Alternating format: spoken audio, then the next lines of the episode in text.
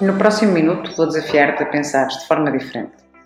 Vamos pensar como conseguir chegar mais longe. Para isso vou partilhar uma história do Julian e do Yog Rama do livro O Monge que Vendeu o Seu Ferrari. O Yog Rama era um perito de tiro alvo e um belo dia levou o Julian para um passeio.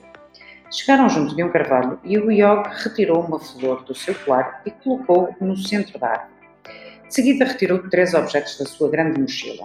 O primeiro, o seu arco preferido, o segundo, a flecha, e o terceiro, que era um lenço branco. Pediu ao Julian para lhe tapar os olhos, enquanto lhe perguntava se alguma vez o tinha visto a fazer tiro ao alvo. Julian respondeu que sim, que sabia bem que ele nunca falhava ao alvo, mesmo a 10 metros de distância.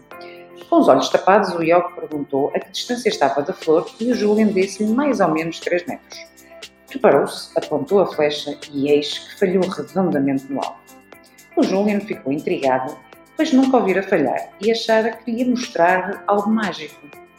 Mas não se tratava de magia, tratava-se da demonstração do seu conselho, da importância de estabelecer objetivos claros e de saber para onde se vai.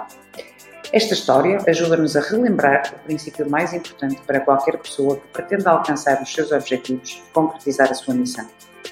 Nunca serás capaz de atingir um alvo que não consigas ver. Por isso, lembra-te sempre de teres os teus objetivos escritos e visíveis. É uma ferramenta muito importante e será ainda mais potenciada se partilhares esses objetivos com outras pessoas.